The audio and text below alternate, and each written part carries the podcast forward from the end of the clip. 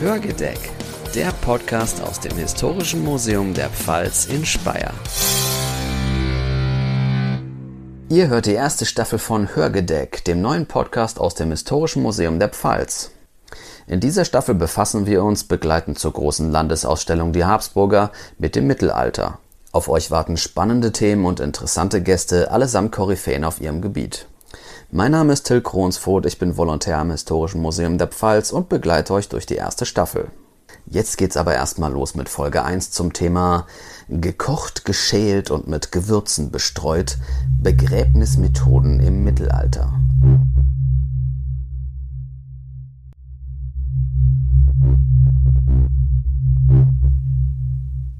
Ich freue mich auf meinen ersten Interviewpartner, Professor Romedio Schmitz-Esser von der Uni Heidelberg. Er hat das Buch Der Leichnam im Mittelalter, Einbalsamierung, Verbrennung und die kulturelle Konstruktion des toten Körpers geschrieben. Romedio Schmitz-Esser forscht unter anderem zur Körpergeschichte des Mittelalters. Er wird uns erzählen, wie genau man einbalsamiert hat. Außerdem sprechen wir über Gemeinsamkeiten der Begräbnismethoden des Mittelalters und unserer heutigen Bräuche und er erzählt uns etwas über die Bedeutung von Leichenschändungen.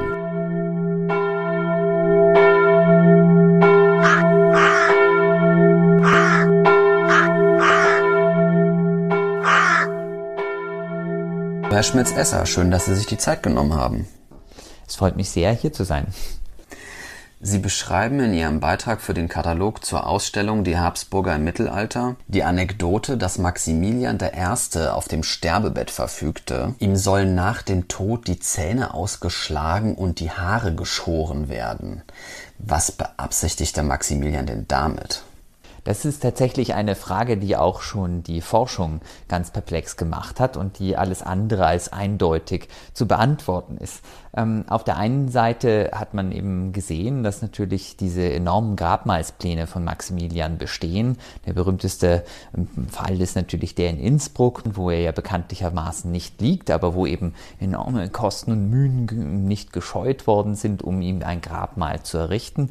Und äh, solche Pläne hat er sein ganzes Leben lang verfolgt um dann wirklich auf dem Totenbett eine ähm, Kehrtwende zu machen, die ganz grundsätzlicher Natur ist. Auf einmal ging es ihm darum, nun äh, ganz einfach demütig bestattet zu werden. Man kann wohl annehmen, dass es hier so etwas wie einen grundsätzlichen Gesinnungswandel gibt um 1520. Wir sind ja gerade in der Zeit der beginnenden Reformation und der stirbt, glaube ich, genau in einem Moment, in dem man einen unmittelbaren Frömmigkeitsbezug herstellen möchte. Und ich glaube, in gewisser Weise scheint mir das also vielleicht gar nicht so im Widerspruch zu stehen, sondern mehr eine logische Fortführung seines immer sehr stark an den aktuellen Trends orientierten Lebens zu sein. Wie würden Sie sagen, unterschieden sich Bestattungsmethoden im Mittelalter von unseren heutigen? Wir haben vielleicht eines der buntesten und vielfältigsten Bestattungssituationen überhaupt in der Geschichte. Vor allem die Nähe zu den Toten ist sicherlich ein grundlegender Unterschied zwischen der mittelalterlichen und unserer eigenen Zeit. Also ein Beispiel wären die Bestattungsplätze, die eben in der Siedlung vorhanden sind. Äh, die Toten werden hier als Teil der eigenen Gemeinschaft gesehen und leben mit den Lebenden mit, sind immer vorhanden. Ein Erbe des Mittelalters scheint es mir zu sein, dass äh, es eine relativ kurze Belegungsdauer für unsere Gräber auch heute noch gibt, auch wenn sie heute sterben. Wir reden gerne von der ewigen Ruhe, aber de facto gibt es eine, eine klare Zeitgrenze, wann ein Grab wieder aufgelöst wird und jemand Neues dort bestattet wird. Und gerade das ist etwas, was im Mittelalter etabliert worden ist und sozusagen weiter tradiert wird. Hatte diese kurze Belegungszeit im Mittelalter etwas mit Gründen der Seuchenprävention zu tun?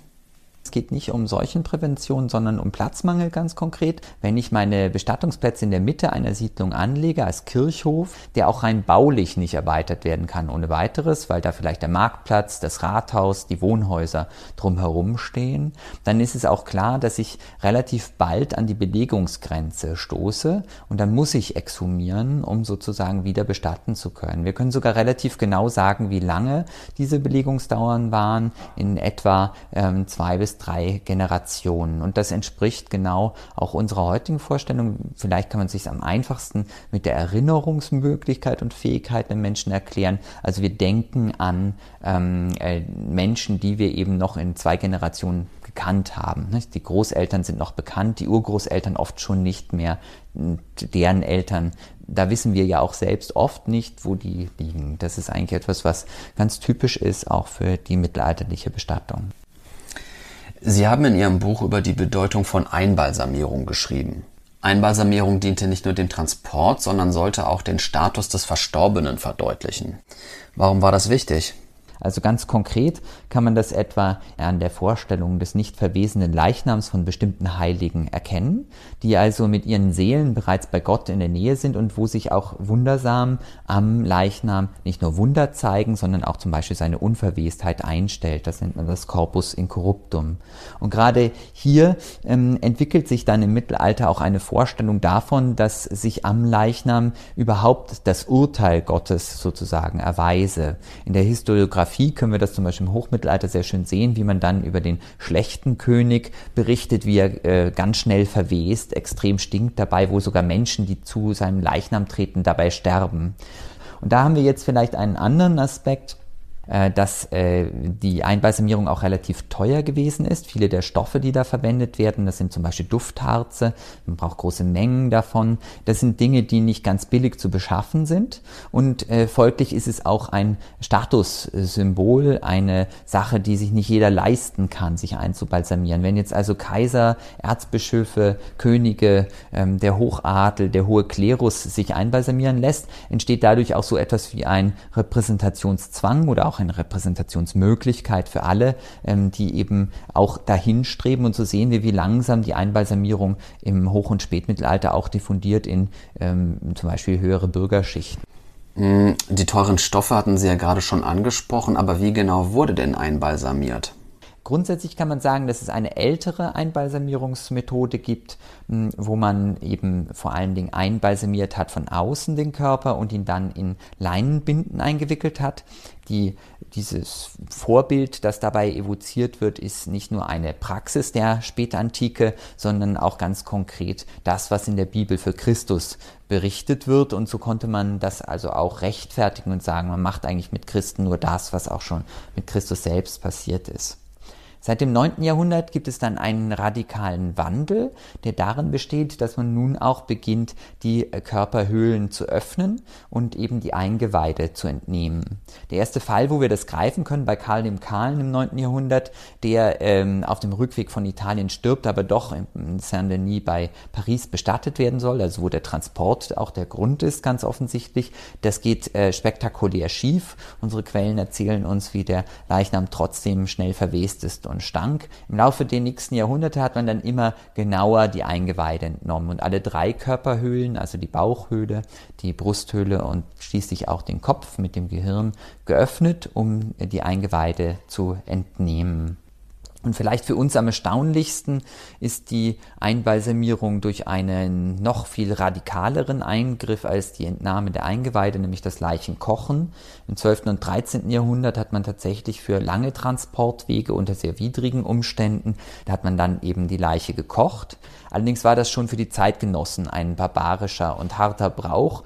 Er wird deswegen in den Quellen, gerade in den italienischen Quellen, gerne als deutscher Brauch bezeichnet. Man sieht schon, die Bandbreite an mittelalterlichen Einbalsamierungsmethoden war relativ groß. Was ich mich gerade frage ist, was hat man denn mit den entnommenen Eingeweiden gemacht? Vom 9. Jahrhundert bis etwa ins 12., vielleicht auch bis ins spätere 11. Jahrhundert hinein, hat man die Eingeweide lediglich entnommen und sie äh, dort beigesetzt, wo man eben diese Einbalsamierung vornahm, den Leichnam dann weiter transportiert. Hm, eigentlich ist es auch nach dem kanonischen Recht völlig klar, dass nur dort, wo der Kopf liegt, auch das wirkliche eigentliche Grab ist. Das führt übrigens auch dazu, dass man mitunter nur den Kopf überführt hat im Mittelalter. Im Laufe der Zeit sieht man dann im 11. und 12. Jahrhundert, dass diese Eingeweide eine Aufladung erfahren. Und das hängt wohl insbesondere mit einem Organ zusammen, weniger mit dem Gehirn als vielmehr mit dem Herzen. Sodass sich eine Teilung des Körpers eigentlich ergibt. Die Eingeweide werden dort beigesetzt, wo man stirbt und einbalsamiert wird. Das Herz kommt an die Gemeinschaft, mit der man verbunden ist oder an den Ort, wo man zum Beispiel äh, liebe Menschen hat.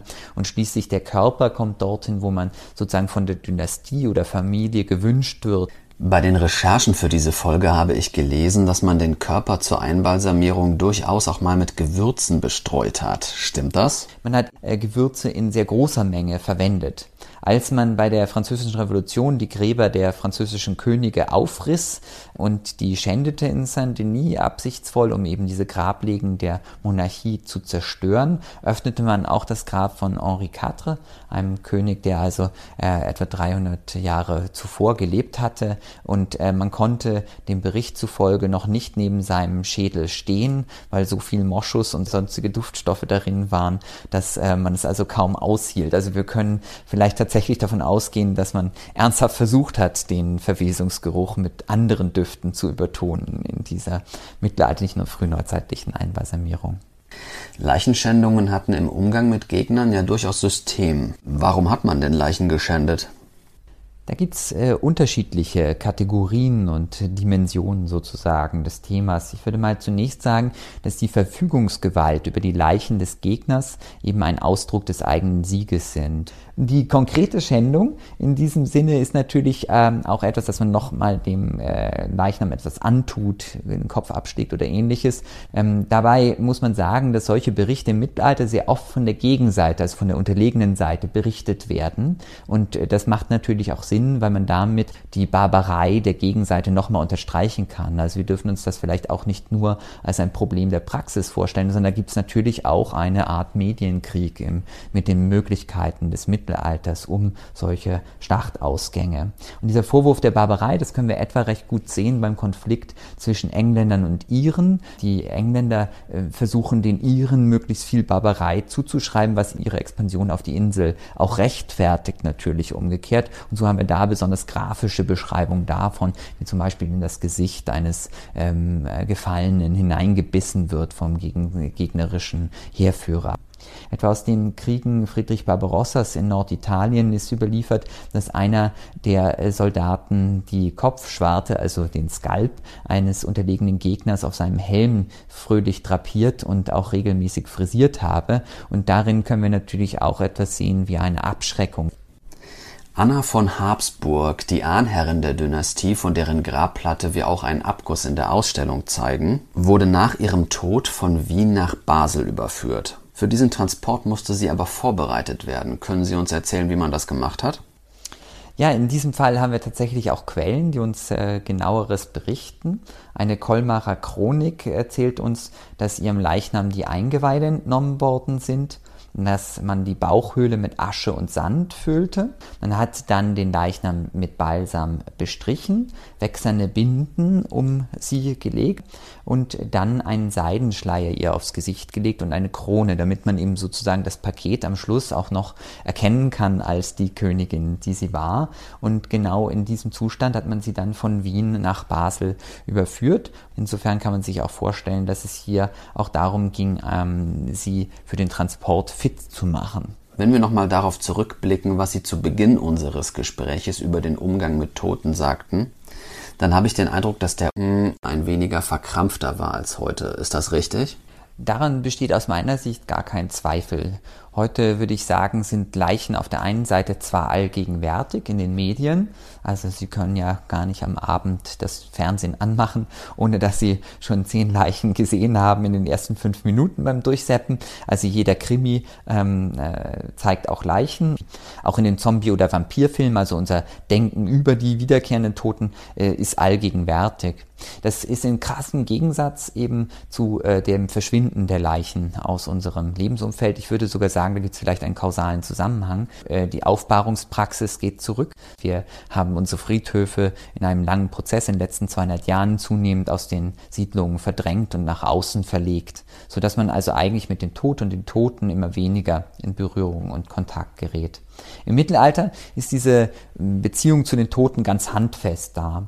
Es gibt eine Verehrung der Reliquien der Heiligen, also eine Erzählung des Hochmittelalters ist von einem Bischof von Lincoln, der ein großer Verehrer der Reliquien war und der sich einmal einen Knochen zeigen ließ und weil er ihn sonst nicht hat bekommen können, mit voller Wucht äh, beim Küssen hineinbiss, sodass er ein kleines Stück des Knochens äh, absplitterte und mit nach Hause nahm, um nochmal deutlich zu machen, wie handfest ich das jetzt hier meine. Ich würde generell postulieren, dass das Hochmittelalter wohl die Zeit der größten Nähe zwischen Lebenden und Toten in der europäischen Geschichte gewesen ist und dass Furcht vor den Toten in dieser Gesellschaft ähm, eine wesentlich untergeordnetere Rolle gespielt hat, als das zum Beispiel dann in der frühen Neuzeit oder vielleicht sogar bei in unserer eigenen Zeit dann der Fall ist.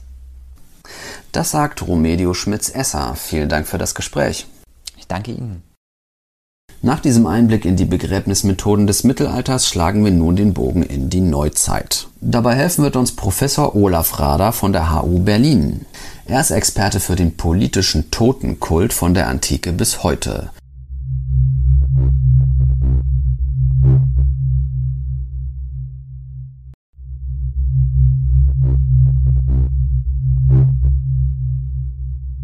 Es klingt wie eine Legende aus dem Märchen. 1291 schleppt sich Rudolf, der erste römisch-deutsche König aus dem Hause Habsburg, den nahenden Tod vor Augen nach Speyer, um dort metaphorisch gesprochen das Grab Friedrich Barbarossas zu beziehen und die eigene Familie durch den eigenen Tod zu adeln.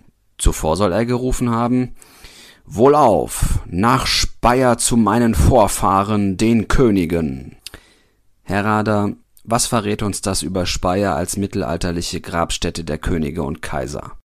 Ja, guten Morgen, Herr Kronsvoth. Die Geschichte ist insofern einfach unglaublich interessant, weil es zweierlei Dinge verrät.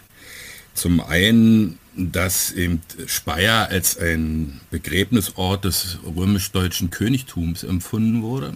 Also in den Erinnerungen der Fürsten praktisch eine ganz dominierende Stellung eingenommen hat. Und das findet seinen Ausdruck in der Aussage zum Begräbnis Heinrichs V., also da sind wir dann in der ersten Hälfte des 12. Jahrhunderts, dass Speyer Metropolis Germaniae sei, also eine Art Hauptstadt Deutschlands. Und diese Tradition der saalischen und, und, und auch staufischen Grablege, von der wusste also auch Rudolf von Habsburg. Und das Zweite ist, dass Rudolf von Habsburg sich gern eben in diese Tradition der, der Salier und Staufer stellen wollte, dass er sozusagen ein, ein Legitimationsdefizit spürte. Das ist eben einfach, finde ich, ein sehr interessantes Phänomen, das man oft in der Geschichte beobachten kann, dass jemand sich sepulkral ansippt, wenn man es mal so formulieren will. Heute ist es ja selbstverständlich, dass jeder das Recht hat, auf einem Friedhof beigesetzt zu werden. Und die Gemeinden haben wiederum die Pflicht, jeden zu bestatten. Das war aber nicht nur im Mittelalter anders, sondern in Deutschland sogar noch bis ins 20. Jahrhundert. Wer wurde auf christlichen Friedhöfen denn nicht beigesetzt? Also das, das Problem besteht ja darin, seit wann wird denn eigentlich auf den Friedhöfen bestattet? Die ähm, römisch-griechische Antike fand das natürlich vollständig absurd, dass man in der Stadt äh, die Leichen bestattet. Ja, also da war sozusagen die Tradition, dass man äh, außerhalb der Stadtmauern bestattet und das ändert sich mit dem Christentum. Dort werden dann eben um die Kirchen eingefriedete Bereiche, sogenannte Gottesacker vorgesehen, also der Friedhof, der eingefriedete Hof. Und äh, auf dem werden also die guten Christen bestattet. Aber da war man ganz rigoros, also zum Beispiel Selbstmörder, das war eines der ganz, ganz großen Verbrechen, die man begehen konnte und das schloss dann aus, dass man auf einem christlichen Friedhof bestattet werden kann. Dazu kommt dann auch noch, dass äh, Kindsmörderin, also allerlei äh, Verbrechen, die, die oder die als Verbrechen angesehen wurden, ähm, dass die, die Bestattung auf einem Friedhof ausschlossen. Sie haben ja eben gesagt, dass in der Antike Leichen außerhalb der Städte beigesetzt wurden. Aber wie genau wurden sie denn bestattet? Vermutlich waren die Rituale ganz andere als im Mittelalter, oder? Es ist ganz interessant, dass die Antike eben nicht so grauenhaft findet, wie das Phanum, also den Tempelbereich mit Leichen zu verunreinigen, wenn man so will. Und dass die mit dem Aufkommen des Christentums eigentlich staunten, dass auf einmal die Christen anfingen, ihre Leichen auszugraben, äh, Leichen dann also auch noch schön auszustatten, sie so in Gold und Silber zu fassen, die Leichenteile zu küssen. Das war für die antike Vorstellung eben einfach ein unglaubliches Grausen. dass man da sehen kann, wie stark dieser Bruch hin zum Christentum sich vollzogen hat und dass nach dem Beginn der Moderne, wenn man so will, dass genau andersrum wieder passiert, dass auf einmal diese gesamte Vorstellung, die das Mittelalter damit verbindet, also vom Weiterleben des Menschen im Jenseits, dass diese ganze Vorstellung eigentlich verschwindet. Um das mal drastisch zu schildern, Sie haben sicherlich weniger Angst vor dem Todsein, sondern eher Angst vor dem Sterben. Und äh, im Mittelalter ist das genau andersherum, dass man also vor dem Sterben, vor dem eigentlichen Akt weniger Angst hatte, sozusagen eine Grenzüberschreitung empfunden hat, aber sich große Sorgen machte, was ist denn eigentlich dann in dem Jenseits? Das ist äh, sozusagen ein ganz großer mentaler Unterschied, der sich da festmacht an dem Totenkult. Dann passe ich von meiner mentalen Verfassung wahrscheinlich besser ins Mittelalter als in die Neuzeit, weil ich die Vorstellung, was mit mir nach meinem Ableben passiert, tatsächlich auch sehr viel beunruhigender finde als das Sterben an sich. Ja, genau. Und die Moderne räumt damit ja dann wiederum auf, dass man dann Friedhöfe außerhalb der Stadt anlegt, wo es dann sozusagen nur noch, wenn man mal das so salopp sagt, um die Entsorgung von, von Leichen geht. Viele Leute ja sagen, ja, also wir, wir können ja Tante Pinchen eigentlich auch eine Seebestattung angedeihen lassen, da müssen wir uns nicht um das Grab kümmern, ja? Oder lassen die da irgendwo im Friedwald da irgendwo liegen. Das ist sozusagen die, die Konterkarierung von dem, ja, dass, das, dass gar nicht mehr verstanden wird, dass das Grabdenkmal ja nicht für den Toten ist. Das ist ja nicht für Tante Pinchen, sondern es ist für die Überlebenden, damit sie da zusammenkommen und an die Tante denken. Sie forschen zu politischem Totenkult. Darunter versteht man das ritualisierte Gedenken an einen Verstorbenen mit dem Zweck, diesen politisch zu instrumentalisieren. Welche Bedeutung hatte denn der politische Totenkult im 20. Jahrhundert? Naja, also genau dieses Phänomen löst sich eben im Säurebad der Aufklärung nicht auf, dass man also in Diktaturen politischen Totenkult als Instrument benutzen kann. Und da gibt es ja wirklich unglaublich erstaunliche Beispiele, wenn Sie also an, die, an das Phänomen Lenin denken, der ja wie ein Heiliger verehrt wird und dass man also an der Unverweslichkeit seines äh, Leibes, das ja auch ein Merkmal von Heiligkeit darstellt im Mittelalter, dass man also daran unbedingt festhalten will und also unglaublich viel Energie darauf verwendet, also die ja eigentlich materiellen Dinge, die alle vergehen, irgendwie in ihrem Verfall aufzuhalten. Und man also dann diese erst, erst so ein hölzernes Mausoleum und dann ein richtiges marmornes Mausoleum errichtet, in dem dann auch kurzzeitig ja übrigens mal Stalin bestattet wurde. Und man dann auf diesem Mausoleum stehend Paraden und dergleichen in der, in der Sowjetunion abnahm. Wie ist es denn gelungen, Lenins Leichnam so lange zu konservieren? Ja, da hat man Spezialisten, die dann eben mit Formalin, also so wie man also auch irgendeine Erdkröte, die man aufheben will, mit Formalin tränkten. Äh, das ist natürlich eine leicht verflüchtigende, leicht verflüchtigende Substanz und hat dann eben allerlei verschiedene Versuche unternommen, also auch durch Wiederauffeuchten von, von Fleisch und so. Also das war eine, eine, eine unglaublich komplizierte, ist es ja immer noch, ja, also auf längere Sicht gesehen müssen diese ganzen Versuche, jemanden da zu erhalten, es sei denn, man, man, friert ihn ein, aber dann ist er ja nicht mehr sichtbar und vorzeigbar, äh, endlich zum Scheitern verurteilt sein. Schlagen wir gegen Ende nochmal den Bogen zum politischen Totenkult des Mittelalters. Als mittelalterlicher Herrscher konnte man einen in Anführungsstrichen guten und einen schlechten Tod sterben. Was war denn ein guter und was ein schlechter Tod? Das bezog sich aufs Mittelalter, da fürchtete man die, den schlechten Tod, der ohne Ölung und nur eine letzte Beichte abging. Das war also sozusagen eine, so eine ganz äh, grauenhafte Vorstellung für die Leute, weil ja damit der Zugang zu einem guten Jenseits versperrt ist. Ja. Und das ist eben der Witz an der Sache. Man konnte aber, indem man jemanden einen schlechten Tod andichtete, zeigen, dass er also auch eben sich als ein schlechter Herrscher zeigt. Also um ein Beispiel zu bringen, über Friedrich II. gibt es Darstellungen aus dem 14. Jahrhundert, also verschiedene Bilder, wo Friedrich zu sehen ist und unter anderem ganz zum Schluss wo er im Bett liegt und äh, von seinem Sohn Manfred mit einem Kissen erstickt wird. Ja, also das ist ganz witzig zu sehen. Der Kaiser liegt natürlich mit Krone im Bett. Die ganze Geschichte ist natürlich erfunden, sollte aber den Betrachtern zeigen, dass der äh, König einen schlechten Tod gestorben ist. Die Darstellung spielt also darauf an, dass Friedrich vom Papst exkommuniziert wurde, nachdem er die Herrschaft des Papstes über Sardinien nicht anerkennen wollte. Naja klar, ein Ketzerkaiser muss natürlich auch schlecht sterben. Das sagt Olaf Rader. Vielen Dank, das war sehr interessant. Schön.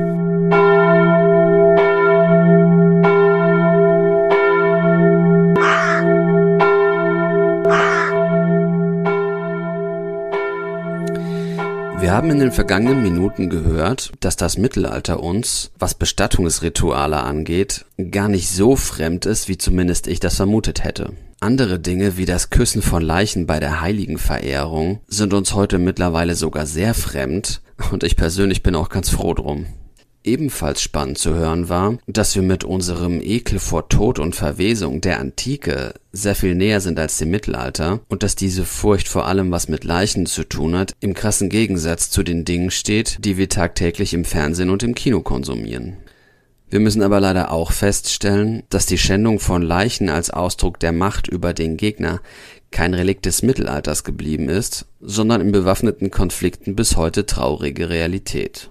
In der nächsten Folge unseres Podcasts beschäftigen wir uns mit einem etwas weniger morbiden Thema, wenn wir fragen, wie kamen Herrscher eigentlich zu ihren teils sehr kuriosen Beinamen? Für dieses Mal verabschiede ich mich aus dem Historischen Museum der Pfalz in Speyer. Die nächste Folge gibt es am ersten Freitag im November. Tschüss und bis zum nächsten Mal sagt Till Kronsfurt.